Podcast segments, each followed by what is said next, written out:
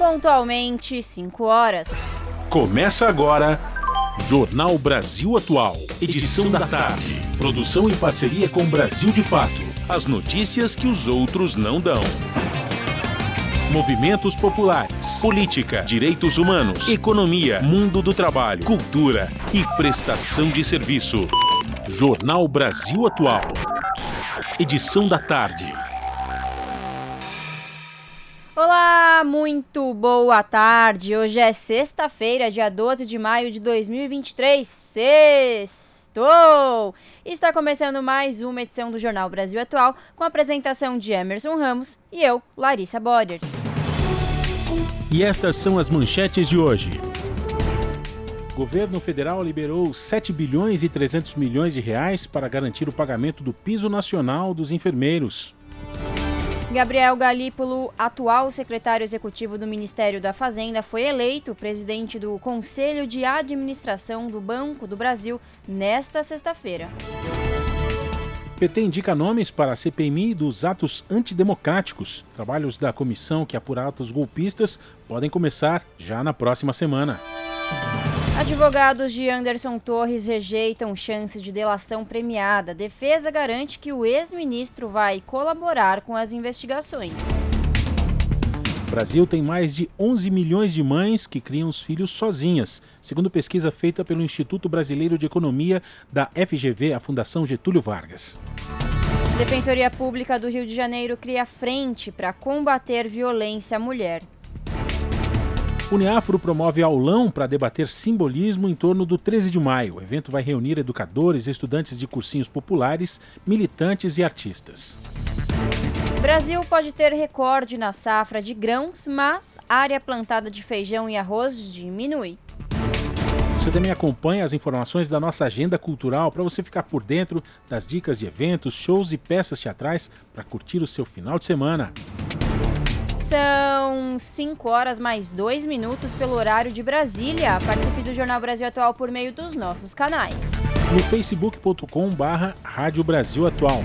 Você participa também pelo Instagram, arroba Rádio Brasil Atual. A gente também está no Twitter, arroba RA Brasil Atual. Ou pelo WhatsApp, o número é o 11 96893 7672.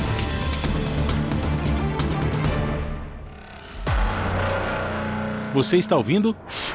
Jornal Brasil Atual, edição da tarde. Uma parceria com Brasil de Fato. Na Rádio Brasil Atual. Tempo e temperatura. A tarde desta sexta-feira aqui na capital paulista é de tempo pouco nublado e friozinho, agora 17 graus. Sem previsão de chuva para hoje, durante a madrugada, a temperatura fica na casa dos 12 graus. Em Santo André, São Bernardo do Campo e São Caetano do Sul, a tarde desta sexta é de tempo nublado e frio, 16 graus neste momento. Tem previsão de chuva para hoje na região do ABC. Chuva com intensidade fraca só no comecinho da noite, chuva passageira. Tempo parcialmente nublado na região de Mogi das Cruzes. Os termômetros marcam 16 graus agora, sem previsão de chuva em Mogi, e a temperatura fica na casa dos 11 graus na madrugada. E em Sorocaba, a tarde desta sexta-feira é de tempo nublado, agora 19 graus, sem chance de chuva para hoje em Sorocaba. O período da noite será de céu pouco nublado, com temperatura na casa dos 11 graus. Logo mais eu volto para falar como fica o tempo neste final de semana. Na Rádio Brasil Atual, está na hora de dar o serviço. São 5 horas mais 4 minutos e vamos saber a situação do trânsito na cidade de São Paulo no final da tarde desta sexta-feira gelada. A CT, que é a Companhia de Engenharia de Tráfego aqui da capital, informa que neste momento são 441 quilômetros de lentidão. Agora, a CT mudou né, a forma de calcular o trânsito e calculou também de todas as rodovias do entorno da capital, além, é claro, das ruas e avenidas de São Paulo. Então, geralmente a gente dá 700, 800 quilômetros, para hoje tá metade, né, 441. E bom, as regiões que apresentam maiores índices de lentidão são a oeste, com 130 quilômetros, e a sul, com 121 quilômetros de lentidão. Lembrando aos motoristas que hoje, por conta do rodízio municipal, não podem circular no centro expandido veículos com placas finais 9 e 0. O trânsito aqui na Avenida Paulista tá tranquilo, tanto sentido Consolação como sentido Paraíso. E Emerson, qual a situação dos veículos por trilhos aqui na capital paulista? Vamos lá, Larissa Bora, trazendo aqui as informações. Olha que bom, boa notícia, hein? Operação normal aqui nas linhas, sinal verde para todo mundo, tanto no metrô, né? Todas as linhas aqui aparecem com um sinalzinho verde, operação normal, assim também como nas linhas da CPTM. Vamos lembrar, é claro, né, que apesar dessa boa notícia, é, sempre, né, nos finais de semana e também nos feriados, o intervalo máximo aí para quem utiliza os trens da CPTM aumenta um pouquinho, né? São mais ou menos 35 minutos. É uma espera um tanto quanto aí, né, é considerável, então programe-se para o seu final de semana, se você tiver que trabalhar. Aliás, quem tem que trabalhar já sabe, né? Quem trabalha tem toda a razão e sai cedo para buscar também o seu pão, o seu pão no dia a dia e já está acostumado. E quem vai sair para o final de semana para se programar a partir de amanhã, também sábado, domingo e né, em todos os feriados, CPM, CPTM tem um espaço maior, um intervalo maior ali entre os trens. É isso aí, Larissa. E como é que estão nas rodovias aí, pessoal que também vai sair para esse final de semana? Como é que vai encontrar? Vamos lá. A Ecovias, que é a concessionária que administra o sistema Anchieta e Imigrantes, informa que no trecho da rodovia Imigrantes, sentido São Paulo, do quilômetro 51 ao 58, o trânsito está congestionado por conta de excesso de veículos. Agora, você ouvinte que está saindo de São Paulo neste finalzinho de tarde pela rodovia Imigrantes e indo para o litoral, não vai encontrar nenhum ponto de congestionamento, tá tudo tranquilo. Já na rodovia Anchieta, sentido São Paulo, há congestionamento do quilômetro 38 ao quilômetro 44 por conta de excesso de veículos. E para quem está descendo a serra pela Anchieta, não vai encontrar nenhum problema, tudo tranquilinho, sem pontos de congestionamento. E é isso, quem vai pegar a estrada nesse final de semana para curtir aí o Dia das Mães, boa viagem!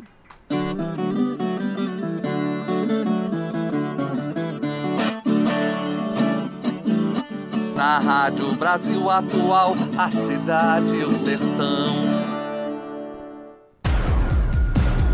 Jornal Brasil Atual. Edição da tarde. Agora 5 horas e 7 minutos. Vamos falar aqui sobre a liberação de recursos né, do governo federal para o pessoal da enfermagem, no Dia Internacional da Enfermagem, que é celebrado hoje, sexta-feira, chega também essa ótima notícia aí para essa categoria. O governo federal liberou 7 bilhões e 300 milhões de reais, garantem então o pagamento do piso nacional dos trabalhadores desse setor. E o que isso significa? Que os recursos do Fundo Nacional de Saúde já estão disponíveis para estados e municípios. A medida foi assinada pelo presidente Lula e publicada no Diário Oficial da União hoje. 2 milhões e 800 mil trabalhadores devem ser beneficiados com esse novo piso salarial. Enfermeiros contratados com carteira assinada vão ter piso de 4 mil reais. Aliás, vou, vou repetir, vão ter piso de 4.750 reais. Os técnicos de enfermagem, R$ 3.325 e os auxiliares de enfermagem e as parteiras de R$ 2.375. A lei que estabeleceu o piso foi sancionada em agosto do ano passado. No entanto, pouco tempo depois, ela foi suspensa pelo STF, o Supremo Tribunal Federal, até que fossem feitos os cálculos sobre o financiamento dessa medida. O STF ainda não definiu uma data para o julgamento da decisão que suspendeu o piso salarial da enfermagem. 5 horas mais 8 minutos. A gente quer ouvir o povo, diz Lula ao lançar programa que discutirá prioridades do governo. Evento na Bahia marca abertura de série de plenárias pelos estados para acolher sugestões para o Plano Plurianual 2024-2027. Os detalhes com Talita Pires. O presidente Luiz Inácio Lula da Silva, do PT, disse nesta quinta, dia 11, que o governo federal pretende ouvir o povo na hora de estabelecer ações prioritárias para os próximos anos. Lula participou em Salvador da primeira de uma série de plenárias que vão passar por todos os estados para ouvir a sociedade civil para a elaboração do PPA, o Plano Plurianual. A iniciativa vai determinar as prioridades do governo para o período entre 2024 e 2027. O presidente disse que a capital baiana foi escolhida para abrir a série de encontros devido à atuação recente do poder público no estado. Nas palavras dele, que tem dado grandes exemplos de participação social na construção de seus planos plurianuais e nos orçamentos participativos. E a gente quer ouvir o povo porque nós queremos dar prioridade nas coisas sociais. Eu quero que vocês compreendam que nem tudo que vocês fizeram vai ser aprovado. Às vezes nada, porque quem vai aprovar é o Congresso Nacional. Mas o Congresso tem que saber que o orçamento não é só do governo, é que o orçamento tem o dedo do povo. E quando tem o dedo do povo, é preciso respeitar as mudanças que se quer fazer. Lula disse que quer levar o PPA para mais longe. Para isso, afirmou que conta com a sociedade civil para que proponham discussões sobre o tema dentro de suas comunidades. O plano está aberto para receber colaborações de todos os cidadãos. O petista citou o exemplo do ex-prefeito da capital gaúcha e ex-governador do Rio Grande do Sul, Olívio Dutra, que lançou o programa. A gente está colocando o povo para dizer o que que vocês querem que a gente faça no governo brasileiro e aonde a gente aplica o dinheiro que a gente arrecadou de vocês. A primeira vez que nós fizemos isso foi na cidade de Porto Alegre. E o orçamento participativo virou um modelo mundial. De acordo com Lula e sua equipe, a ideia é fazer deste PPA o mais participativo. Por isso, além das plenárias estaduais, foram lançadas outras duas formas de participação. São elas a plataforma digital, que permite participação direta, e os fóruns interconselhos, que reúnem conselhos nacionais em diferentes setores. Além do evento na capital baiana, que contou com a presença de Lula, o primeiro bloco de plenárias presenciais inclui Aracaju, Maceió, Recife e João Pessoa. A ministra do Planejamento e Orçamento, Simone Tebet, e o ministro da Secretaria-Geral da Presidência da República, Márcio Macedo, vão participar de todas as atividades. De São Paulo, da Rádio Brasil de Fato, com informações da redação, Locução: Talita Pires. Esse é o Jornal Brasil Atual, edição da tarde, agora 5 horas mais 12 minutos. Que bom que você segue com a gente aqui nos 98,9 FM. Bom, a gente vai falar agora também aqui no Jornal Brasil Atual sobre o Plano Nacional da Educação, para você também ficar por dentro, né, de tudo que está acontecendo também no nosso país nesse setor, que é um setor também que está é, precisando há muito tempo, né? Tirar também todos os atrasos. A gente regrediu, regrediu bastante em vários setores, na cultura, educação também foi um setor que sofreu é, bastante né, nesse governo passado. E a Comissão de Educação vai discutir nessa segunda-feira os grandes objetivos que vão ser traçados na elaboração do novo Plano Nacional de Educação. Essa vai ser a primeira audiência do ciclo de debates sobre o PNE. A gente vai acompanhar aqui mais, mais informações na reportagem de Yara Farias Borges. Dando início ao ciclo de audiências sobre o novo Plano Nacional de Educação, a Comissão de Educação, Cultura e Esporte vai abordar as estratégias e as diretrizes que devem nortear a elaboração do documento. O PNE define ações, prazos e metas para a educação e é fundamental para os planos instituídos nos estados e municípios. Por iniciativa do presidente do colegiado, o senador Flávio Arnes, do PSB paranaense, o ciclo vai tratar em sete audiências diferentes pontos relacionados à educação básica, superior e especial, a visão dos trabalhadores e dos estudantes e o ensino bilíngue de surdos. Em vigor desde 2014, o atual Plano Nacional de Educação será encerrado no final do ano que vem, o que exige a elaboração de uma nova norma para começar a valer a partir de 2025. Por isso, a Comissão de Educação começa a debater o assunto, explicou o senador Flávio Arnes. Para discutir estratégias e diretrizes que devem nortear a elaboração do novo Plano Nacional de Educação, que se encerra no ano que vem. A gente tem que debater bastante, porque o novo Plano Nacional de Educação tem que vigorar a partir de 2025. Então, esse ano e ano que vem, teremos que fazer esse debate. Foram convidados para esta primeira audiência a secretária executiva do Ministério da Educação, Isolda Sela, O presidente do Conselho Nacional de Educação, Luiz Roberto Lisa Cury, a secretária de Educação Continuada, Alfabetização de Jovens e Adultos, Diversidade e Inclusão do MEC, Zara Figueiredo, bem como representantes do Fórum Nacional da Educação e do INEP, Instituto Nacional de Estudos e Pesquisas Educacionais Anísio Teixeira. Da Rádio Senado, Yara Farias Borges. 5 horas mais 15 minutos. Primeira Conferência Livre Nacional de Saúde com a população em situação de rua visa criar políticas públicas voltadas à saúde para esta população. Confira os detalhes na reportagem de Leandro Martins. São Paulo foi o local escolhido para sediar a primeira Conferência Livre Nacional de Saúde com a população em situação de rua. O evento quer integrar esse público às ações das políticas públicas de saúde do SUS. A conferência foi nesta sexta-feira em formato presencial e também online e aberta para a participação da sociedade. Além de representantes de pessoas que vivem ou viveram em situação de rua, participaram psicólogos, gestores e prestadores de serviços de saúde pública que trabalham com esse público. Entre as organizações presentes no evento estão o Movimento Nacional de População de Rua, Rede Nacional de Consultórios de Rua e a Sociologia nas Ruas, entre outros. Segundo o coordenador do Movimento Nacional de População de Rua, Vanilson Torres, o encontro foi possível pela articulação com a OPAS, a Organização Pan-Americana de Saúde, e a OMS, Organização Mundial de Saúde.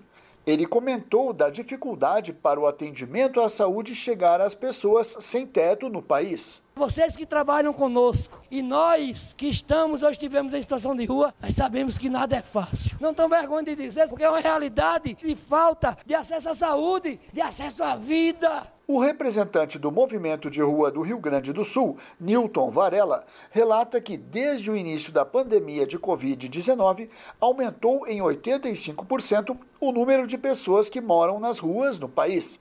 Ele falou sobre a urgência do evento para os cidadãos sem endereço fixo. Necessário essa discussão por estar cansado de ver pessoas doentes na rua, morrendo na rua, muitas vezes barrado, hostilizado na entrada das UPAs, da unidade básica, com uma exigência de um atestado de residência para quem vive em situação de rua. Nós estamos aqui para mudar. A primeira Conferência Livre Nacional de Saúde com a população em situação de rua é evento preparatório para a Conferência Nacional de Saúde Saúde, que neste ano terá a 17ª edição e quer ampliar a atuação do Sistema Único de Saúde para esse público. Da Rádio Nacional em São Paulo, Leandro Martins. Agora 5 e 17. O Executivo Federal prepara uma estratégia nacional de governo digital. Esse assunto foi debatido em audiência pública na Câmara no grupo que estuda a digitalização e a desburocratização governamentais. Vamos saber mais sobre esse tema na reportagem de Silvia Munhato.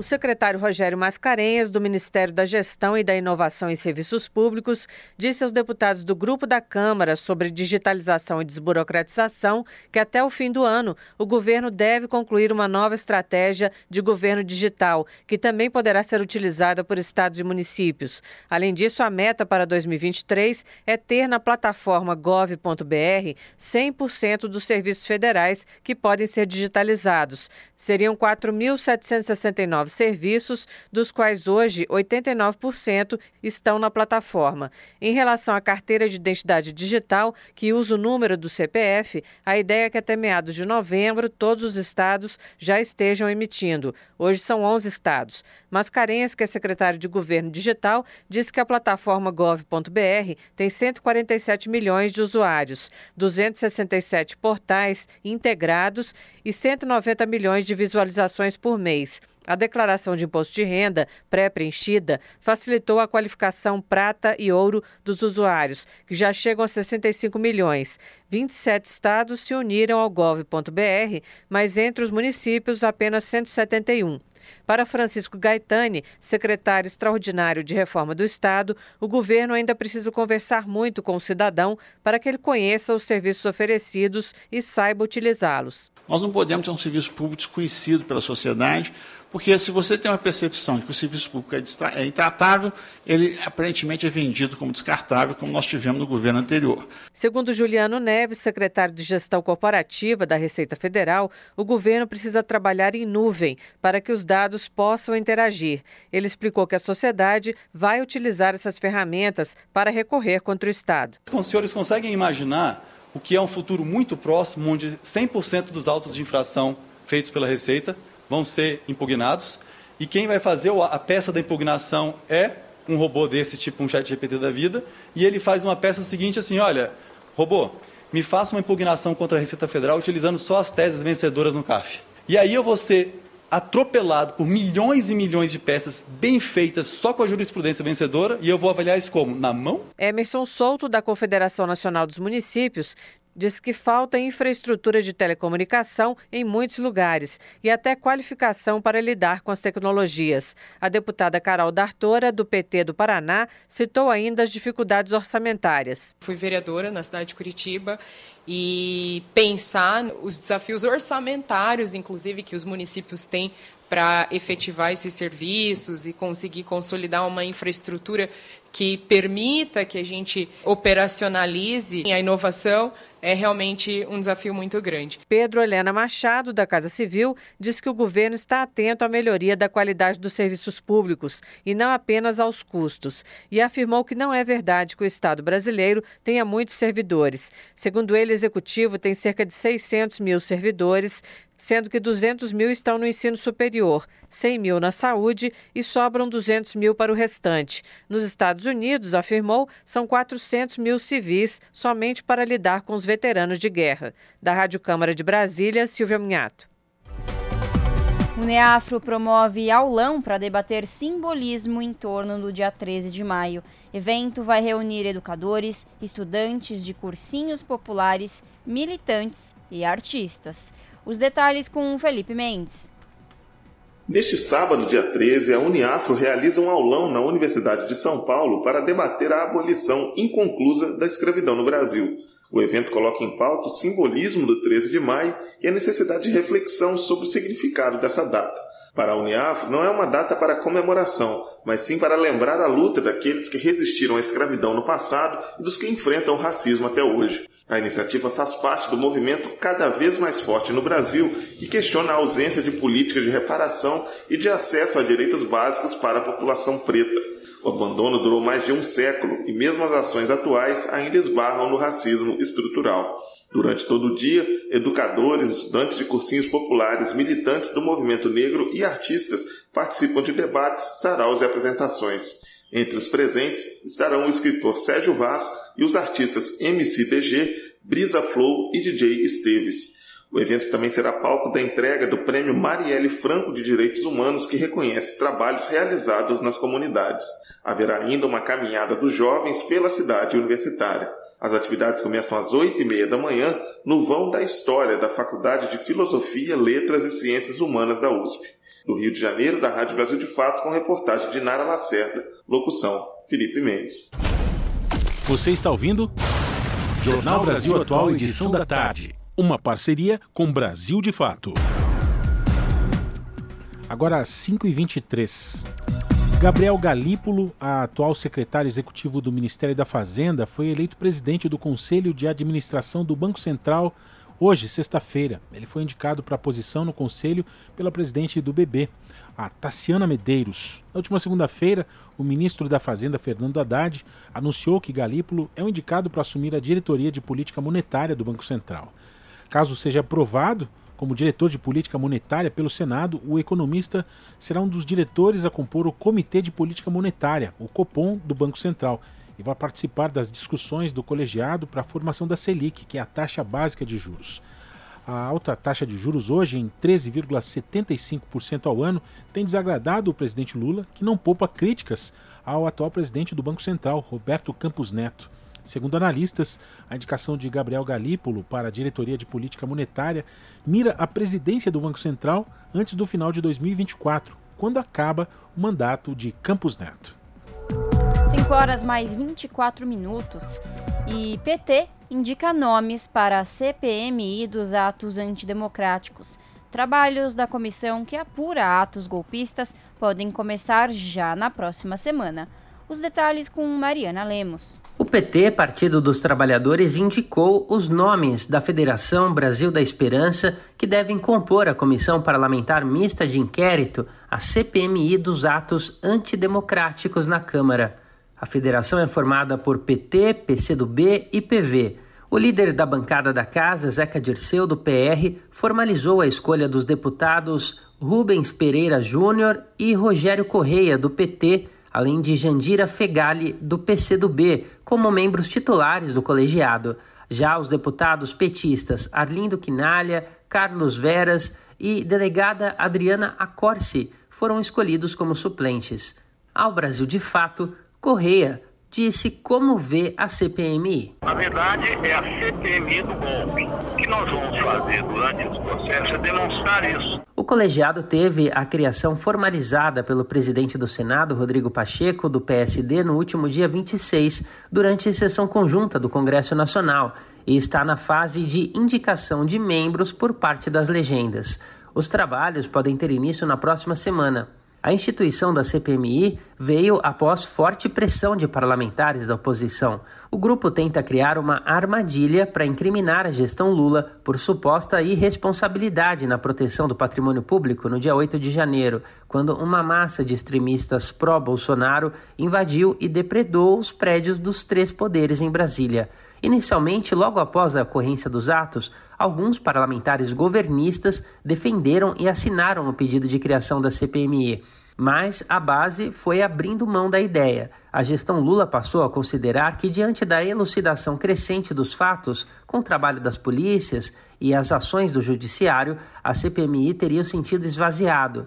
Novos acontecimentos, porém, fizeram o governo voltar atrás em meados de abril a divulgação de imagens que mostram a presença do então ministro do GSI, o Gabinete de Segurança Institucional, Gonçalves Dias, dentro do prédio do Planalto no dia dos ataques, pegou a gestão Lula de surpresa e acabou fazendo com que o governo passasse a defender a CPMI para fortalecer as apurações. Paralelamente, de lá para cá, deputados e senadores bolsonaristas passaram a manifestar preocupação nos bastidores com o avanço das investigações dos fatos, que cada vez mais tem colocado na mira o ex-presidente Jair Bolsonaro e aliados.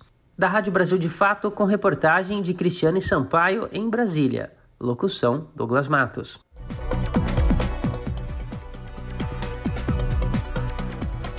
Agora, 5h27, esse é o Jornal Brasil Atual, edição da tarde. Vamos falar aqui também sobre os advogados de Anderson Torres que rejeitam a chance de delação premiada.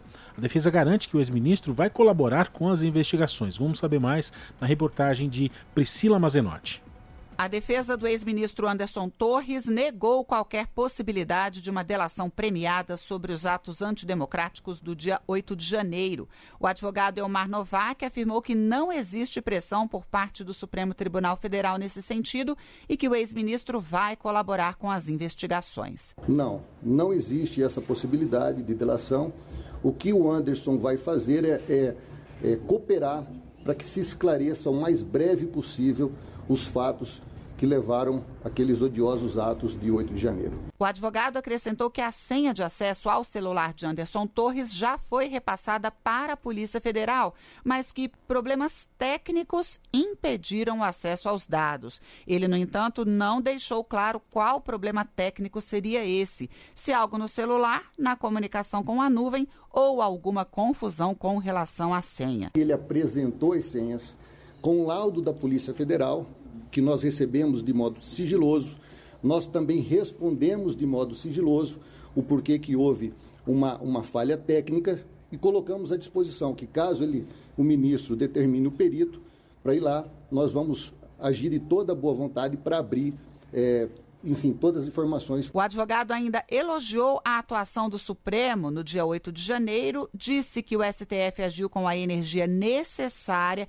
para frear a escalada de violência e violação ao Estado Democrático de Direito. Esta sexta-feira foi o primeiro dia de Anderson Torres em casa, depois de ter ficado quase quatro meses preso, acusado de omissão nos atos golpistas. O advogado Elmar Novak disse que ele está bem, medicado e com acompanhamento psicológico. Entre as regras para a concessão da liberdade provisória definidas pelo ministro Alexandre de Moraes estão o uso de tornozeleira eletrônica, a proibição de sair do Distrito Federal e também de casa à noite e nos finais de semana, a suspensão do porte de arma de fogo e a proibição de usar redes sociais ou ter qualquer contato com quem participou do 8 de janeiro. Ele também vai ter de comparecer semanalmente à Justiça e entregar o passaporte. Aliás, sobre esse assunto, o advogado disse que os procedimentos todos já estão sendo tomados e que a atuação de Anderson Torres será de cooperação. Da Rádio Nacional em Brasília, Priscila Mazenotti. Quem manda no Brasil é o poder econômico, não é o fuzil, diz João Pedro Stedley. Por burrice ou vaidade, militares se expuseram e Brasil tem oportunidade de rever o papel deles. Os detalhes com Douglas Matos. Quem manda no Brasil é o poder econômico, não é o fuzil, é a burguesia brasileira. A declaração é de João Pedro Stedley, economista e líder do MST, o Movimento dos Trabalhadores Rurais Sem Terra, sobre a atuação de militares em altos cargos do governo federal nos últimos quatro anos. O tema foi o destaque da nova edição do podcast 3x4, produzido pelo Brasil de Fato, com a apresentação dos jornalistas Nara Lacerda e Igor Carvalho e com participação de Stedley. Porque há também uma dúvida que ficou durante o governo Bolsonaro. Porra, será que os milicos são tão burros?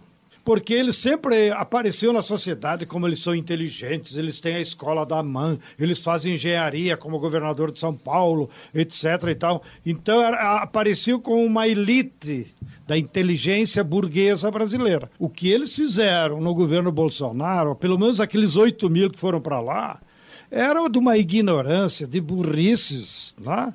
Que impressionava como é que um general pode se comportar dessa maneira. Nesta sexta-feira, a convidada da vez foi a professora Ana Penido, pesquisadora do Observatório da Defesa e Soberania Nacional do Instituto Tricontinental, que acredita que os militares, segundo suas palavras, não são burros, mas sim monitoram e se adaptam àquilo que lhes interessa. Eu não acho que eles são burros, não. Não acho mesmo.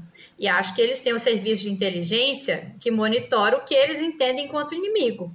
Dificilmente eles não sabiam do que estava acontecendo com o Cid, com, com os outros coronéis, porque eu acho que a gente nem começou a abrir a caixa de Pandora. Nos últimos meses, as instituições federais atuam alinhadas para entender melhor os atos golpistas do dia 8 de janeiro que depredaram as sedes dos três poderes e atentaram contra o Estado Democrático de Direito. As expectativas estão voltadas para a Comissão Parlamentar Mista de Inquérito, a CPMI dos atos antidemocráticos, ainda sem data para ser instaurada, mas que já causa nervosismo em Brasília. A professora Ana Penido se mostrou confiante ao dizer que, se for o caso, os militares não teriam problema em rifar Bolsonaro. A especialista apontou que as Forças Armadas têm como principal característica a vaidade e a certeza de impunidade. Tem duas coisas que militar, de forma geral, é. E aí estou generalizando muito. A primeira, assim, eles são muito, muito vaidosos. É uma ideia de que sempre, sempre, sempre tem alguém que está fazendo as coisas para você quando você chega no topo da carreira. Então, você é muito vaidoso. E, e a, quanto mais alto você tá, maior é o seu tombo, né? E essa é uma característica de forma geral nos militares de alta patente, é, é a vaidade. E uma segunda dimensão é a impunibilidade. Quando prenderam o Cid, eu fui tentar pensar assim, gente, eu só lembro do Almirante Otton. Além desse caso, eu não lembrava de nenhum depois da ditadura. Hum. Então, acho que esses dois sentimentos predominam: o da vaidade e o da não. Eu não vou ser punido. E se eu for ser punido, eu vou ser punido entre os meus. Durante a conversa, o comentarista João Pedro Stedley questionou a imagem nacionalista criada pelos militares ao longo da história do Brasil. Segundo ele, não é bem assim, porque, abre aspas, os fatos demonstram que as Forças Armadas brasileiras sempre estiveram subordinadas aos interesses dos Estados Unidos, fecha aspas. O líder do MST também questionou o autoproclamado poder que os militares brasileiros acreditam ter sobre a política nacional. Quem manda no Brasil é o poder econômico. Sim. Não é o fuzil. é a burguesia brasileira e uma burguesia associada com o capital estrangeiro. Então nós temos aqui um núcleo de 1% de brasileiros que controla o capital financeiro, os bancos e tal.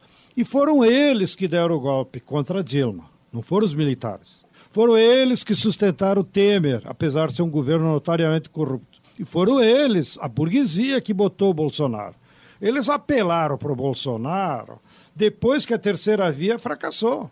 Porque o ideal para a burguesia era ter um civil, era ter um Dória, era ter o Leite, era ter alguém mais palatável, mas que ia aplicar o mesmo projeto ultra neoliberal. De São Paulo, da Rádio Brasil de Fato, com reportagem de Letícia Holanda. Locução: Douglas Matos. Você está ouvindo? Jornal Brasil Atual, edição da tarde. Uma parceria com Brasil de Fato. Agora, 5h35. Vamos falar agora sobre tuberculose. O Brasil quer priorizar os investimentos na inovação desse tema. A secretária do Ministério da Saúde do Brasil diz que o país retrocedeu a níveis semelhantes a 2002, com aumento de mortes e também atraso de, de diagnósticos. O encontro de alto nível da ONU sobre tuberculose é encarado como uma oportunidade para reforçar a agenda de pesquisas nesse tema. Vamos acompanhar mais informações com Felipe de Carvalho. Foi realizada na segunda-feira, na sede das Nações Unidas, em Nova York, a audiência preparatória para a segunda reunião de alto nível das Nações Unidas sobre tuberculose, marcada para 22 de setembro participaram especialistas, governos, sobreviventes da tuberculose e ativistas. A secretária de Vigilância em Saúde e Ambiente do Ministério da Saúde do Brasil, Etel Maciel, participou do evento no painel sobre financiamento de inovações. Após a audiência, ela conversou com a ONU News em Nova York sobre a implementação dos compromissos assumidos pelo Brasil na primeira reunião de alto nível, realizada em 2018. Segundo ela, o país sofreu muitos retrocessos desde 2018. Durante esse período, houve muito atraso no diagnóstico da tuberculose, pois os serviços de saúde estavam focados na Covid-19. Infelizmente, para nós, no Brasil, a, a nossa taxa né, de mortalidade ela aumentou bastante e nós estamos agora com índices semelhantes ao que estávamos em 2002. Então, nós chegamos nessa nova uh, reunião de alto nível pior do que estávamos em 2018 e com desafios ainda maiores para que nós possamos cumprir essas metas até 2030, que é o nosso desejo. Segundo Maciel, o novo governo do país está adotando uma abordagem integrada para enfrentar a doença. Ela citou um decreto presidencial que reúne nove ministérios nos esforços de combate à tuberculose. Dentre eles estão os Ministérios da Saúde, Educação, Direitos Humanos, Justiça, Povos Indígenas e Cidades. Ela afirma que essa abordagem permite um olhar mais atento para populações específicas, como pessoas privadas de liberdade e população em situação de rua. Sobre as prioridades do Brasil para a segunda reunião de alto nível, em setembro, a secretária de Vigilância em Saúde e Ambiente destacou a importância dos investimentos em pesquisa. Então, nós estamos uh, com muita expectativa que a declaração coloque essa grande prioridade, que são os investimentos em pesquisa e também uh, pesquisa de vacina. Nós sabemos que com uma nova vacina nós teremos muito mais possibilidades de enfrentar ou de chegar nas metas né, da, das Nações Unidas, mas também, Felipe, uma grande prioridade é termos diagnósticos. Uh, rápidos, né, diagnóstico que possam ser feitos na atenção primária é, por mais próximo das pessoas, que não precisem se deslocar das suas casas, que a gente possa ter, a exemplo da Covid, testes diagnósticos rápidos para tuberculose também. Ela ressaltou que, além de diagnósticos e vacinas, as formulações pediátricas também devem ser um foco dos esforços de inovação. A secretária de Estado comentou que o Brasil espera garantir ainda no primeiro semestre de 2023 a incorporação de novas tecnologias que foram disponibilizadas desde 2018, em especial tratamentos para pessoas infectadas com cepas da tuberculose que são multiresistentes a medicamentos. Da ONU News em Nova York, Felipe de Carvalho. 5 horas mais 38 minutos. Grupos de terapia online gratuitas estão com inscrições abertas. Parceria entre duas universidades traz oito modalidades. Vamos saber mais na reportagem de Juliana Rodrigues. Segundo o Conselho Federal de Enfermagem, o aumento nos transtornos ansiosos e depressivos é uma tendência dos últimos anos, mas atingiu patamares muito mais alarmantes após a pandemia da Covid-19. Pensando nisso, docentes da UESC, Universidade Estadual de Santa Cruz, no sul da Bahia, em parceria com a Universidade de Brasília, deram início ao E-Terapias, que oferece várias modalidades de apoio psicológico e emocional. Segundo a coordenadora do projeto, a enfermeira Rosimeire Cardoso, doutora na área de enfermagem e saúde mental, a proposta veio para dar suporte a demandas de cuidado com a saúde mental para a comunidade acadêmica e a população local. As intervenções são divididas em modalidades e todas as práticas são gratuitas e abertas à participação da comunidade externa. A gente tem um grupo para mulheres, um grupo somente para universitários, grupo que trabalha meditação, tem grupo que trabalha um pouco a questão da espiritualidade, tem um grupo que é novo, que vai ser de terapia cognitivo comportamental para pessoas com sintomas de depressão. E TRE, que é uma técnica de redução do estresse que utiliza de exercício corporal.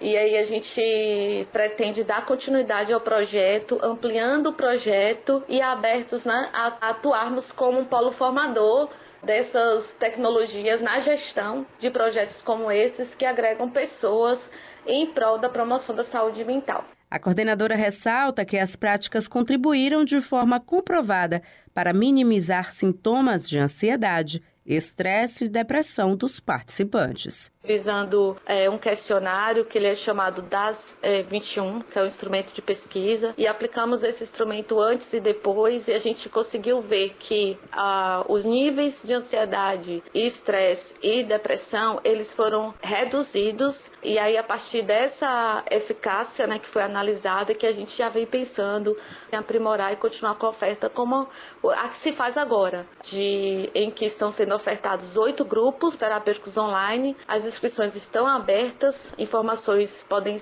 ser obtidas at através do Instagram, arroba eterapiasuesc, mas também do site da universidade e do site do próprio projeto é, Eterapias UESC. Da Rádio Educadora FM, direto de Salvador, Juliana Rodrigues. Jornal Brasil Atual, edição da tarde, agora 5h41. Você também vai ficar bem informado aqui né, no Jornal Brasil Atual. E vamos falar também daqui, daqui a pouco, né, Larissa? Às 6 da tarde a gente tem os destaques do seu jornal. O seu jornal que é exibido sempre de segunda a sexta-feira. Qual é o horário mesmo, Larissa? Das 19 horas até as 19h45. Isso mesmo, diariamente você acompanha com a gente aqui é, os destaques do seu jornal. Bom, a gente vai falar agora sobre esporte, né? O Senado aprovou um projeto que cria a Lei Geral do Esporte, que tem mais de 200 artigos. O texto segue a sanção presidencial. Vamos saber aqui mais detalhes com o repórter Pedro Pincer. O projeto que cria a Lei Geral do Esporte foi aprovado pelo plenário do Senado. A proposição tramitava no Congresso Nacional há seis anos. O texto original do projeto já havia sido aprovado por unanimidade pelo Senado em junho do ano passado. Enviado à Câmara, ele foi alterado pelos deputados e agora as mudanças retornaram para a análise do Senado.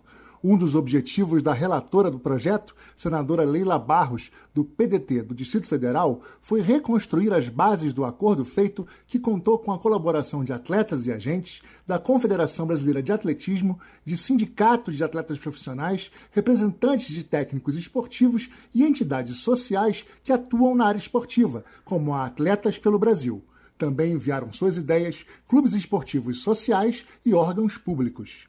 São mais de 200 artigos que organizam o Sistema Nacional do Esporte e tratam de questões sobre a tipificação do crime de corrupção privada no esporte, o combate ao racismo, à homofobia, ao sexismo e à xenofobia nos estádios, os direitos trabalhistas dos atletas, a equidade de premiações entre homens e mulheres, os direitos de transmissão de imagens dos eventos esportivos, o fair play, a tributação e os incentivos fiscais, entre outros temas. Para o senador Jorge Cajuru, do PSB de Goiás, uma das grandes contribuições que a lei trará para o segmento é a sistematização do esporte. A LGE tem como essência o planejamento e a sistematização da atividade esporte, reconhecido como atividade de amplo interesse social. Ela consolida o Sistema Nacional do Esporte com definição de composição e de atribuições, integrando União, estados e municípios.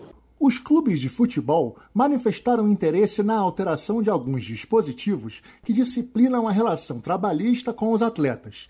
Entre eles estão os parágrafos que tratam do pagamento integral do salário em caso de lesões e o que permite a livre negociação salarial entre as partes. O texto foi alterado para que fique afastada qualquer estabilidade ou indenização substitutiva nos casos em que os clubes optarem pelo pagamento integral dos salários dos atletas que sofreram algum tipo de lesão.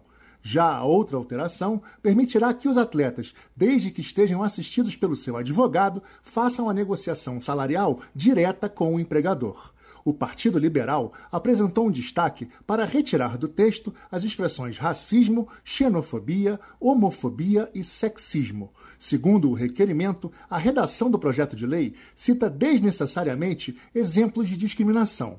A justificativa é que o próprio texto já se refere a qualquer tipo de violência ou discriminação, além de ensejar dúvidas sobre sua interpretação. O requerimento foi defendido pelo senador Magno Malta, do Espírito Santo.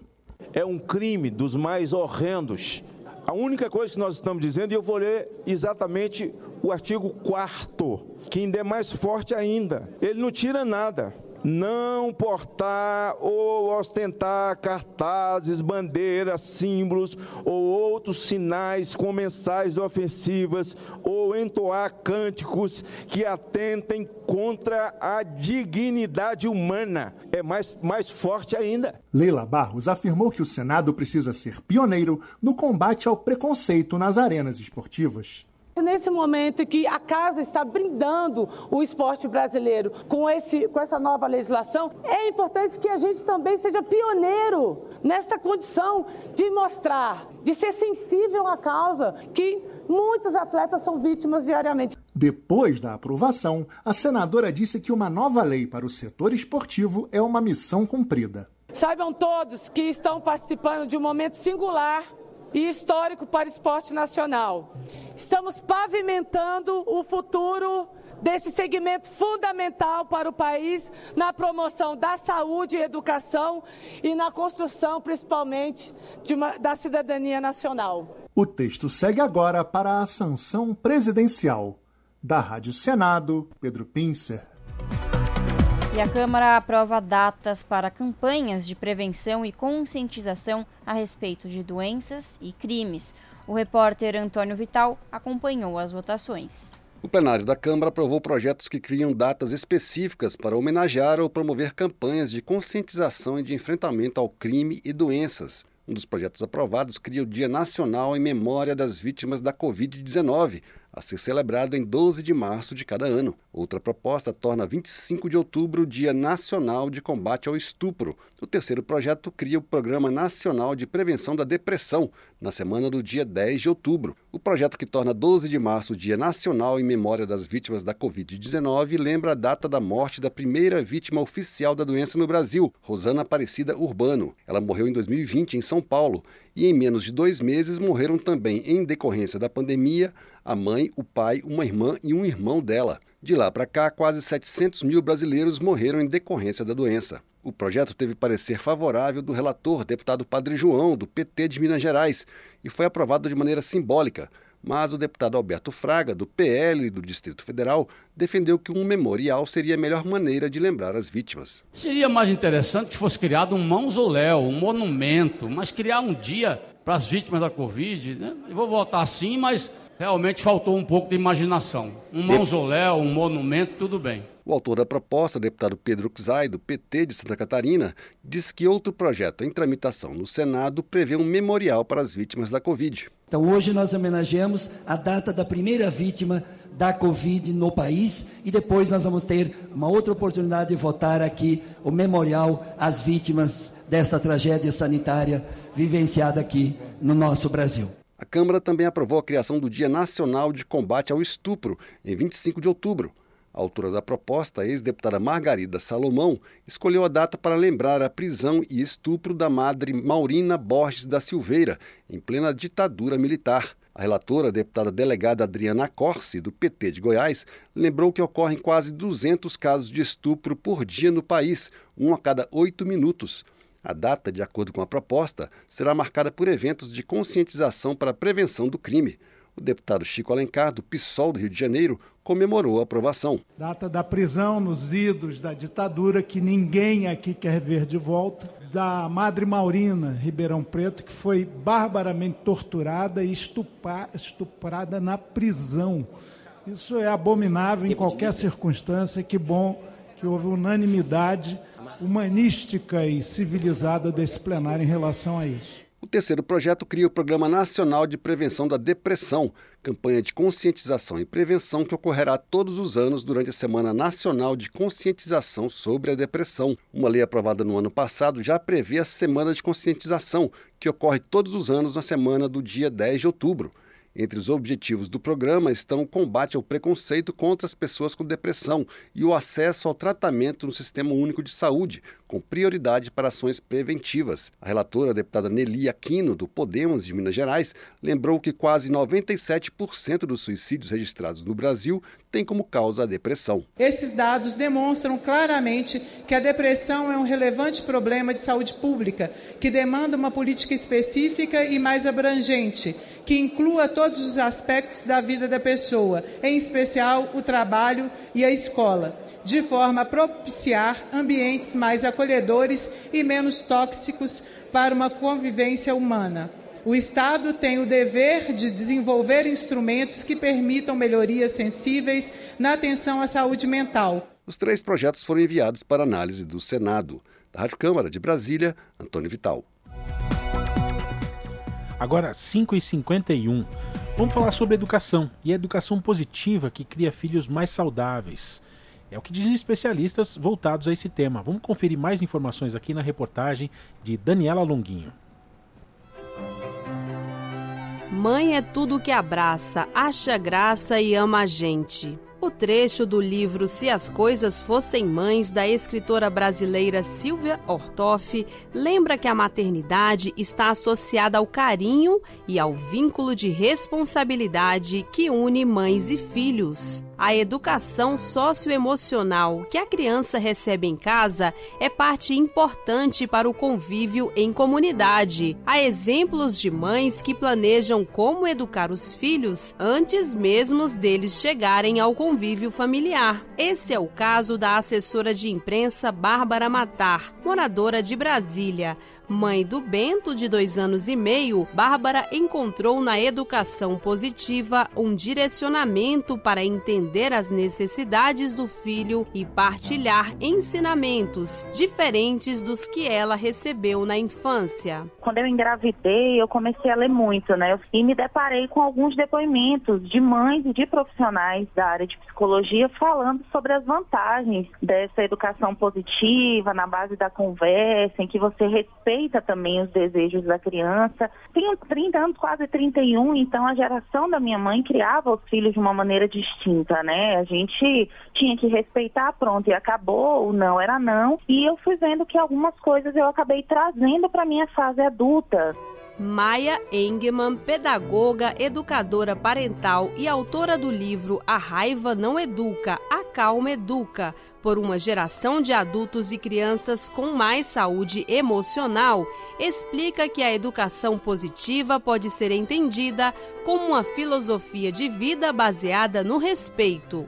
Quando eu entendo que a criança tem igual valor a mim, que ela não é uma posse minha, que eu não tenho direito de chantagear, de manipular, nem de castigar, assim como eu não faria com nenhum outro adulto, e eu começo a exercer respeito, de fato, né? Aí eu estou educando pela educação positiva, eu entendo as necessidades dessa criança, eu vejo ela como um ser humano. Então, até mesmo se eu começar a ter projeções do que eu acho que ela deveria ser, eu estou desrespeitando essa criança, porque eu estou tirando dela o direito de ser autêntica. A especialista ressalta que, embora a educação positiva faça parte de um campo de pesquisa com quase 80 anos de existência, somente há pouco tempo ele tem se difundido e que, para evitar uma educação baseada em processos autoritários, constrangedores e até ameaçadores, mães e pais precisam de uma tomada de consciência sobre a educação dos filhos, além de entender que a mudança não é instantânea. Eu não vou conseguir mudar tudo da noite para o dia, mas tudo que eu puder proporcionar em termos de respeito, de mais amorosidade, de mais conexão, eu vou estar quebrando esse ciclo. E o mais interessante é que isso não é só em termos filosóficos, é em termos científicos também. A ciência é tão clara quanto a isso que quanto mais acolhedor, mais respeitoso, quanto mais conexão a criança tiver com seus pais, mais saúde emocional e física ela terá. Assim, de acordo com essa abordagem, desenvolver o comportamento da criança sem deixar de colocar os limites necessários para sua criação pode proporcionar uma formação saudável às futuras gerações, quebrando ciclos de violência na educação. Com produção de Michele Moreira e sonoplastia de Jailton Sodré, da Rádio Nacional em Brasília, Daniela Longuinho. As notícias que os outros não dão. Jornal Brasil Atual. Edição da tarde. Uma parceria com Brasil de Fato. 5 horas mais 55 minutos. O Brasil tem mais de 11 milhões de mães que criam os filhos sozinhas, segundo pesquisa feita pelo Instituto Brasileiro de Economia da Fundação Getúlio Vargas. Na última década, o país ganhou 1 milhão e 700 mil mães solo, aquelas que têm a responsabilidade de criarem os filhos sem a ajuda do pai. O levantamento mostra também que 90% das mulheres que se tornaram mães solo entre 2010, 2012 e 2022 são negras. Quase 15% dos lares brasileiros são chefiados por mães solo. A proporção é maior nas regiões Norte e Nordeste. A maioria, 72,4%, vive só com os filhos e não conta com uma rede de apoio próxima. E a gente continua falando aqui sobre o universo da mulher, Larissa. Vamos falar agora sobre a frente contra o feminicídio no Rio de Janeiro. A Defensoria Pública do Estado tem essa frente para combater a violência à mulher. E o amparo tem como foco o processo penal contra o autor do crime e estende à esfera civil, com ações relativas à guarda de crianças, divórcio, pedidos de indenização e também suporte psicossocial. Vamos saber mais aqui sobre essa frente contra o feminicídio na reportagem de Tatiana Alves. O combate à misoginia e à violência de gênero é uma das pautas prioritárias da Defensoria Pública do Rio de Janeiro. A equipe conta com uma frente de atuação específica para garantir assistência jurídica integral, humanizada e qualificada a sobreviventes de tentativas de feminicídio e às famílias de mulheres assassinadas. O amparo tem como foco o processo penal contra o autor do crime e se estende à esfera civil, com ações relativas à guarda de crianças, divórcio, pedidos de indenização e suporte psicossocial. A iniciativa faz parte do Grupo de Trabalho para Assistência às Vítimas Diretas e Indiretas de Feminicídio Consumado ou Tentado, no qual atuam 12 defensores que atualmente acompanham 22 processos de feminicídios consumados ou tentados. Na maioria dos casos a cargo do grupo, prevalece o uso de armas brancas e de meios cruéis, entre eles fogo, chave de fenda e caco de vidro. A coordenadora de defesa dos direitos da mulher, Flávia Nascimento, explica o que pode ser um sinal de que algo não vai bem na relação e que pode resultar em uma violência futura. Toda mulher percebe um desconforto. Percebeu esse desconforto, busca informação, conheça os seus direitos, saiba quais as alternativas. Está na dúvida se, se não é para denunciar aquele sujeito, pode buscar o atendimento na defensoria, pode buscar um serviço especializado, um centro de atendimento à mulher em situação de violência. São lugares que vão orientar, falar sobre os direitos das mulheres, quais as alternativas que elas têm para sair do ciclo da violência. O grupo de trabalho da Defensoria Pública presta assistência integral às vítimas de feminicídio tentado ou consumado, com as demais atribuições dos órgãos em que atuam no dia a dia. Quem precisar de atendimento pode acionar o Nudem no telefone 129. O atendimento é oferecido em todo o estado. Da Rádio Nacional no Rio de Janeiro, Tatiana Alves. As notícias que os outros não dão. Jornal Brasil Atual. Edição da tarde. Uma parceria com Brasil de Fato.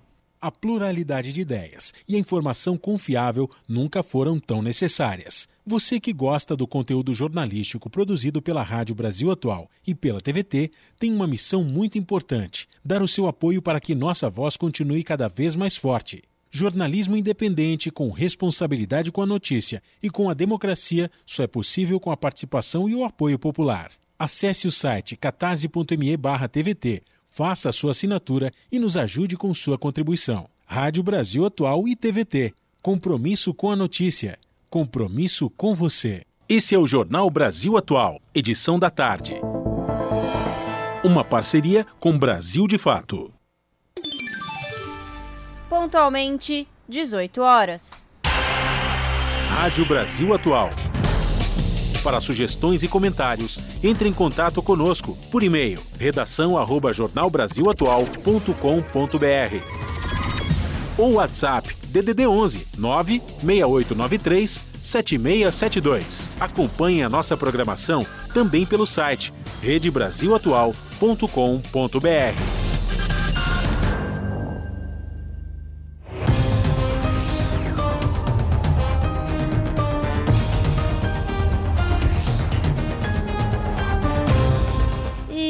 chegou o momento de fazer conexão com a redação do seu jornal para a gente ficar sabendo quais são os destaques do dia. Lembrando que o seu jornal começa pontualmente às 19 horas na TVT, pelo canal digital 44.1 ou pelo YouTube da Rede TVT, youtube.com/redetvt. No comando dela, a apresentadora Ana Flávia Quitério. Boa noite, Ana Flávia. Quais são os destaques desta sexta? Olá, Lares e Emerson. Uma excelente noite para vocês e também pra, para todos os ouvintes da Rádio Brasil Atual. Enfim, sexta-feira chegou. Essa semana, pelo menos para mim, não passou muito rápido, né? Final de semana com certeza vai assim, ó, voar. Mas já estou desejando aqui o meu sextou. E antes disso, tem destaque, claro. Teremos aí as principais notícias e informações da edição de hoje aqui do seu jornal.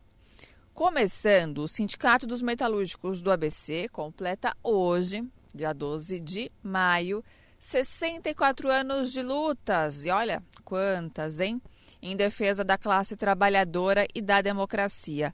Ao longo dessas seis décadas foram conquistados muitos avanços para os trabalhadores e para a sociedade brasileira.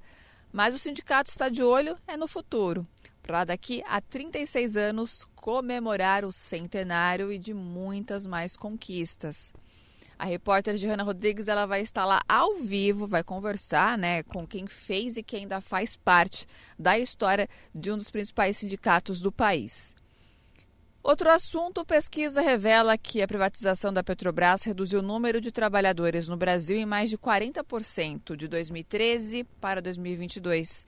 E no Nordeste, a queda chega a quase 77%. Claro, coisa boa na privatização não viria mesmo para os trabalhadores. E para encerrar, falando em sextou, teremos a agenda cultural com as principais atrações que irão movimentar São Paulo neste fim de semana. Ó, tem cinema, shows e muita música boa para vocês aí se divertirem durante o sábado e domingo, né? Domingo aí com as mães, poder aproveitar também um bom show e frisando, né? Vale lembrar que até domingo vai estar rolando a, a feira agrária do MST, no Parque da Água Branca, na Barra Funda, né, das 8 às 8 da noite. Vai ter show, mais de 100 expositores, né, com uma delícia aí de variedades da cozinha brasileira, de diversas partes do Brasil.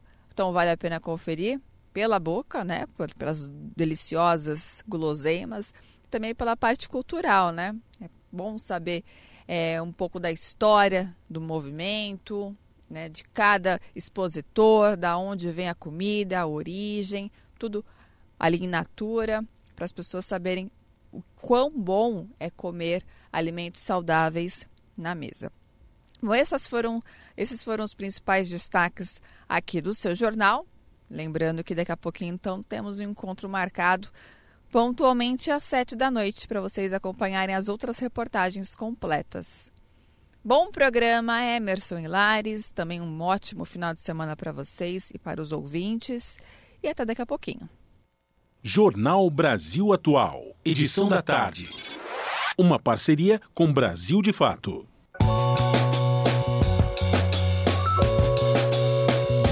Gente começa a nossa agenda cultural de hoje falando sobre o Mimo Festival, que completa 20 anos e tem uma programação gratuita incrível aqui em São Paulo. Entre hoje, sexta-feira, dia 12, e o domingo, dia 14, quatro espaços da cidade vão receber apresentações musicais e vão ter nomes como Arnaldo Antunes, Laquécia Benjamin. Lucinha Turnbull e também Paulinho da Viola. Não sou eu quem me navega, quem me navega sou eu quem me navega, quem me navega é o mar. É ele quem me carrega, como nem fosse levar.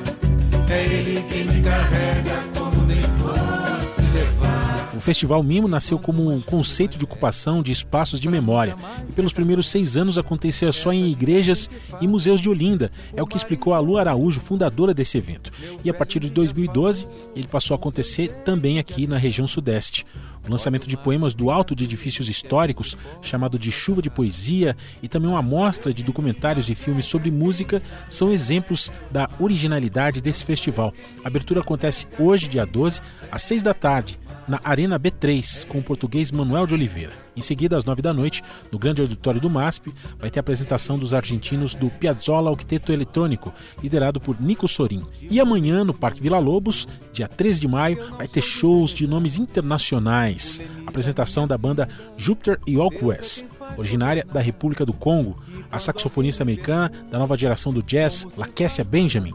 Vai ter também o produtor inglês Prince Fatty, que convida a também inglesa Shnuis McCammon e o brasileiro Monkey Giant, além do diretor e DJ inglês Don Letts. Eles vão fazer um set especial, vão apresentar pela primeira vez no Brasil o novo longa-metragem, o Rebel Dread. E ainda no Parque Vila Lobos, o público também vai ser presenteado com o concerto de Arnaldo Antunes, mais o pianista Vitor Araújo, da brasileira Lucinha Turnbull, considerada também a primeira guitarrista do país, assim como o cabo-verdiano Mário Lúcio e os Creoles. E como presente para o domingo, no Dia das Mães, dia 14, o Mimo Festival vai ser encerrado ali no Parque Vila Lobos com a apresentação comemorativa dos 80 anos do sempre elegante, do elegantérrimo Paulinho da Viola, que vai cantar clássicos do seu repertório. Não sou eu quem me navega, quem me navega é o mar. Não sou eu quem me navega, quem me navega é o mar. Mimo Festival, entrada gratuita e sujeita a lotação. Portanto, acompanhe todos os detalhes e horários da programação no instagram.com/barra Mimo Festival. Não sou eu quem me navega, quem me navega é o mar. Agora a gente fala sobre uma atração do Museu da Imagem e do Som intitulada Tina Turner, uma viagem para o futuro no Museu da Imagem e do Som do Jardim Europa.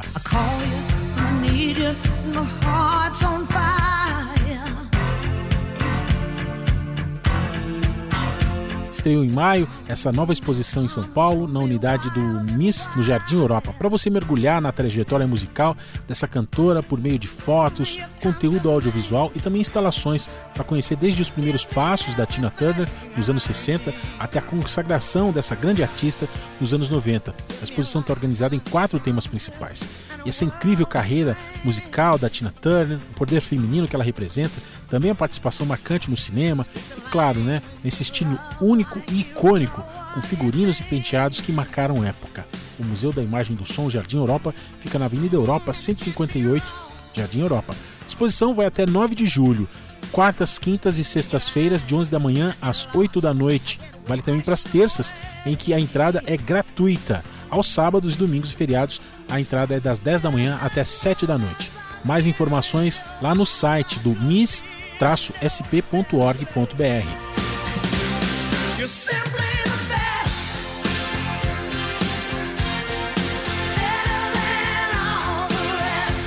Vamos relembrar, hein? Se você se programar direitinho, terça-feira dá para entrar de graça nessa super exposição aí sobre Tina Turner, intitulado Tina Turner, uma viagem para o futuro, lá no Museu da Imagem do Som do Jardim Europa.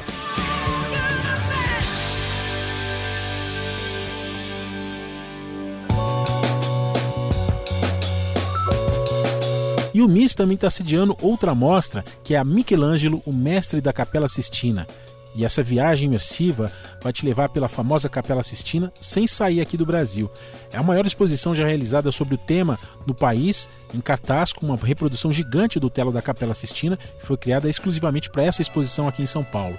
São 8 mil metros quadrados, dividido em 14 salas, para surpreender as pessoas com projeções gigantes no teto e também nas paredes. E além disso, a exposição conta com espaços dedicados à arquitetura, história e curiosidades da Capela Sistina. E olha só, a data de encerramento foi prorrogada. É possível visitar a exposição até 31 de maio. Museu da Imagem do Som Experience, que fica na Água Branca, na rua Senesbrig 250, até esse 31 de maio, nas terças, quartas, quintas, sextas e domingos, de 10 da manhã até 6 da tarde. Sábados e feriados, de 10 da manhã até 7 da noite. Essa exposição também tem entrada gratuita às terças-feiras. Os ingressos custam entre 20 reais, meia entrada, até 50 reais. Mais informações também lá no mis-sp.org.br.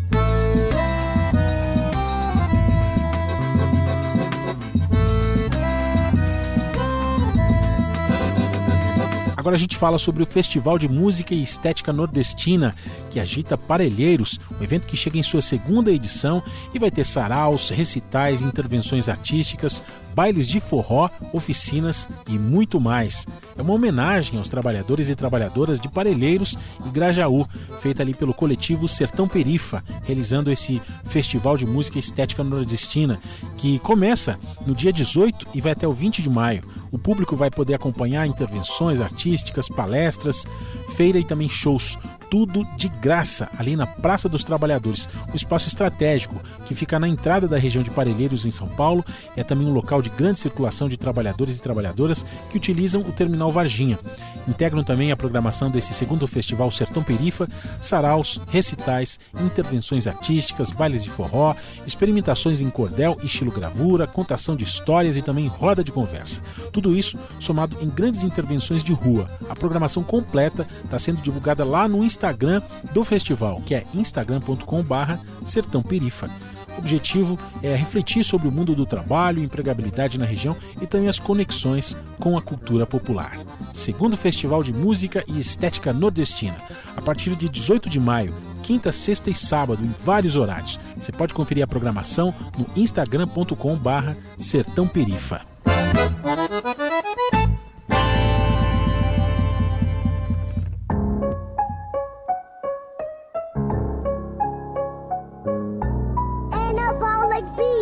O Sesc Santo André vai ter uma batalha de DJs de graça com as DJs Lisa Bueno e Clara Maia. É o ABC Beach, o espaço de eventos ali do Sesc Santo André. Vai ter essas DJs que se enfrentam numa batalha, onde quem fizer a melhor performance com melhores viradas e scratches vence o duelo do toca-discos. A DJ Clara Maia é uma DJ experiente também, ela já vem do Open Format, já tocou em diversos clubes aqui no Brasil e também já foi DJ oficial ali no Rock in Rio. Ela tem 7 anos de carreira, é uma artista completa, versátil, capaz de tocar em vários estilos musicais, hip hop, trap, bass, pop e também house music. Music. E a outra DJ, a Lisa Bueno, é considerada a maior representante feminina dos tocadiscos no Brasil. Essa paulistana está completando agora 25 anos de carreira e no repertório ela mistura hip hop, pop, rock, house com clássicos da música e também performance em open format. E ela tem uma proposta mais freestyle, já se apresentou nas principais cidades do Brasil e já participou de vários campeonatos, ficando em 2007 no primeiro lugar no Hip Hop DJ ZN e também tem vários outros prêmios acumulados. Então, o Sesc Santo André tem essa batalha de DJs aí com a DJ Lisa Bueno e também a DJ Clara Maia. Espaço de eventos do Sesc Santo André recebendo aí nesse sábado a partir das três e meia da tarde essa batalha de DJs.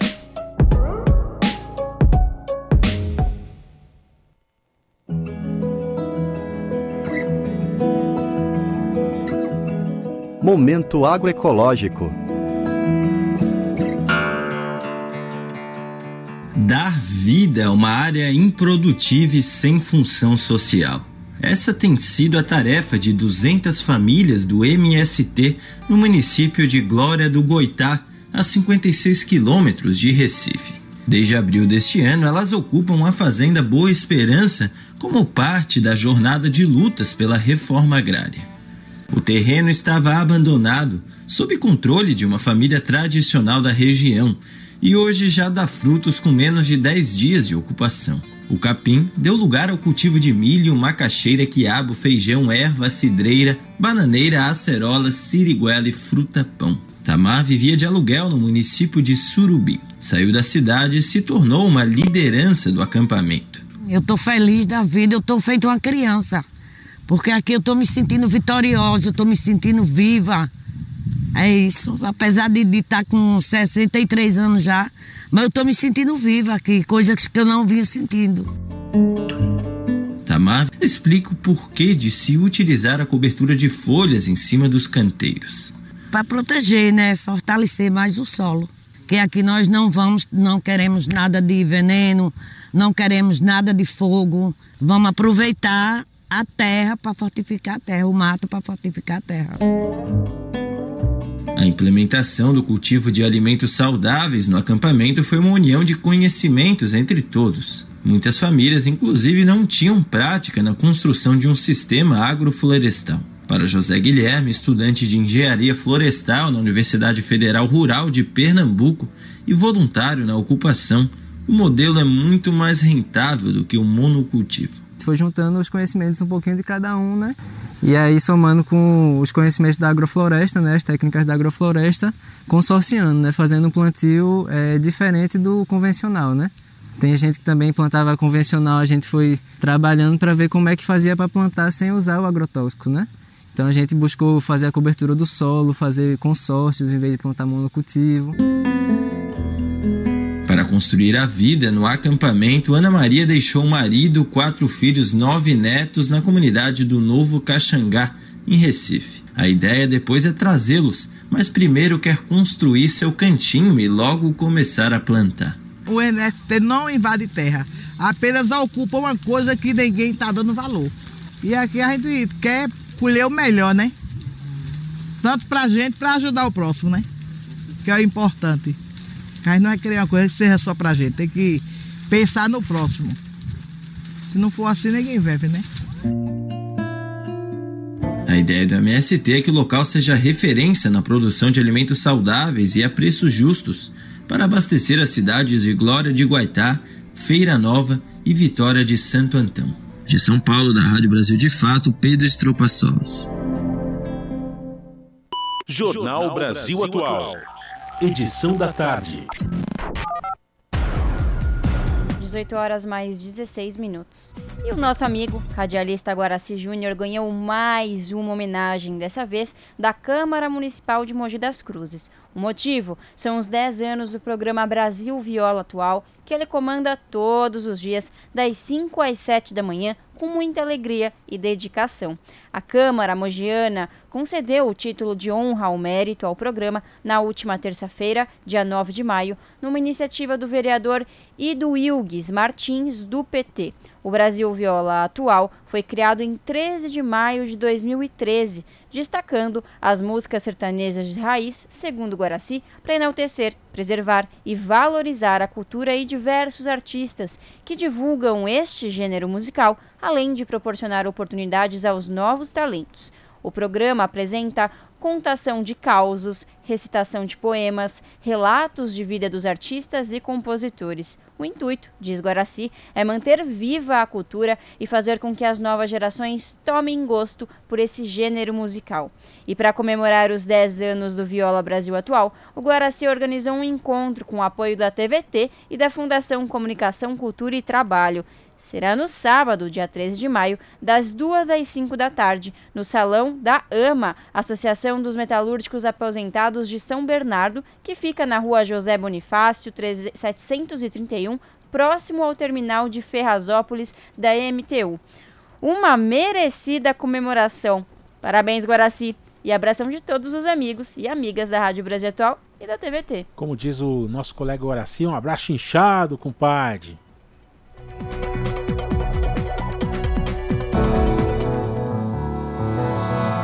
E o João Cavalcante está lançando um álbum aqui em São Paulo intitulado Ivone Rara, 100 anos da Dona do Samba. E esse é o primeiro disco solo que o João Cavalcante lança como intérprete. O lançamento acontece hoje, sexta-feira, e também amanhã, sábado, dia 13, sempre às 9 da noite no Sesc Vila Mariana, em São Paulo. Sonho meu, sonho meu, vai buscar quem mora longe, sonho meu, sonho meu sonho meu. Vai buscar quem mora longe, sonho meu. Embora o disco gravado no estúdio Gargolândia, no interior de São Paulo, já esteja disponível nos aplicativos de música desde agosto de 2022, os shows de lançamento acontecem nesse final de semana.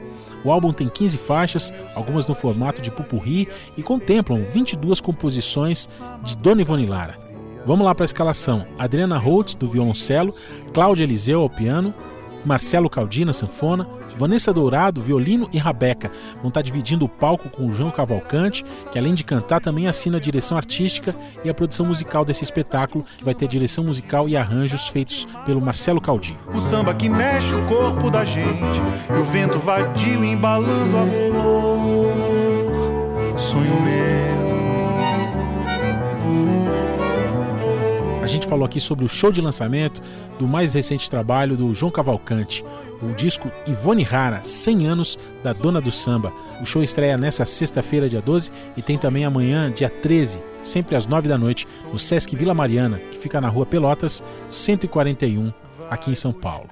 Os ingressos custam a partir de 12 reais para quem tem a credencial do Sesc, até 40 reais o ingresso inteiro.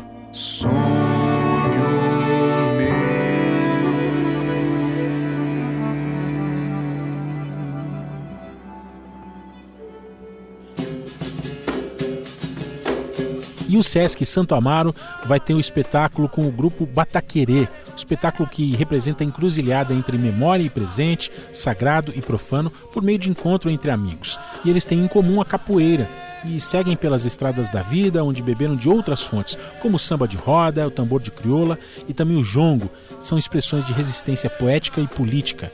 Espetáculo tem direção geral e artística de Pedro Peu, que é capoeirista, artista da dança e também músico.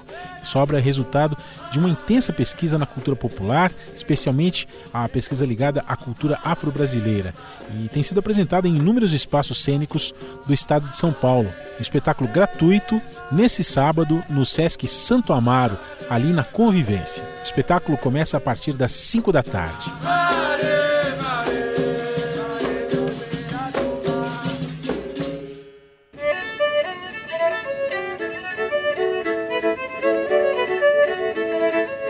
Mais um espetáculo gratuito, dessa vez no Sesc Bom Retiro. É o show Pra Raiar, que apresenta o forró de rabeca autoral. Um diálogo entre composições próprias, músicas em parceria e composições de mestras e mestres da cultura popular brasileira, como Luiz Paixão, Lia de Itamaracá, Luiz Gonzaga, Dominguinhos, Trio Nordestino, entre outros. Desde a concepção até a execução, a apresentação é realizada inteiramente por mulheres cantoras, compositoras e instrumentistas de São Paulo que dedicam sua pesquisa às matrizes tradicionais do forró pé de serra e também às suas vertentes contemporâneas. O Pé de Manacá, que é esse grupo de forró de rabeca de São Paulo, foi fundado em 2017. A banda é composta por quatro mulheres e tem como sonoridade central a rabeca, um instrumento de cordas anterior à presença da sanfona na história do forró pé de serra. Proposta artística é apresentar composições autorais e também em parceria, além de interpretações próprias de clássicos do gênero. Nos arranjos vocais, o Pé de Manacá busca inspiração nas vozes de grandes intérpretes e também nos coros femininos característicos das gravações de forró pé de serra. Se destacam ainda no conceito do grupo os forrós de rabeca, que se projetaram principalmente na cena nordestina a partir do final dos anos 1990. Também o universo das manifestações tradicionais que buscam diálogo com os trabalhos de mestras e mestres da cultura popular evento gratuito do Sesc Bom Retiro, nesse sábado, das 5 às 6 e meia da tarde. Só chegar e aproveitar.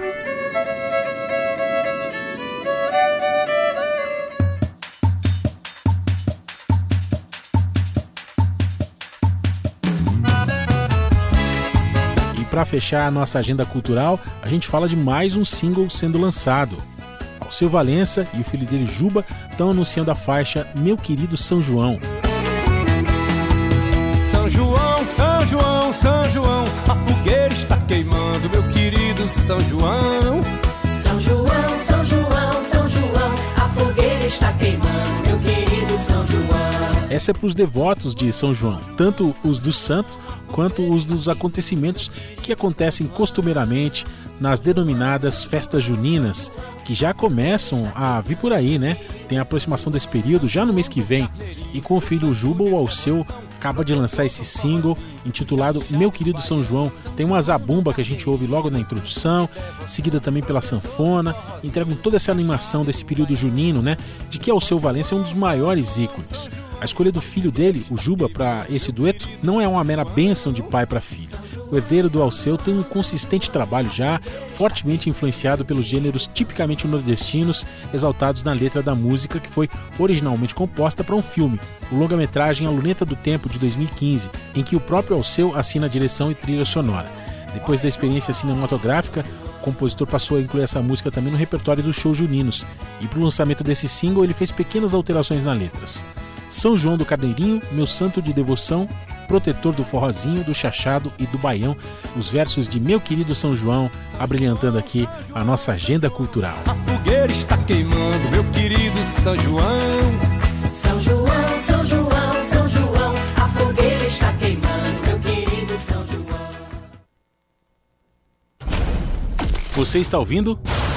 Jornal Brasil Atual, edição da tarde. Uma parceria com Brasil de Fato.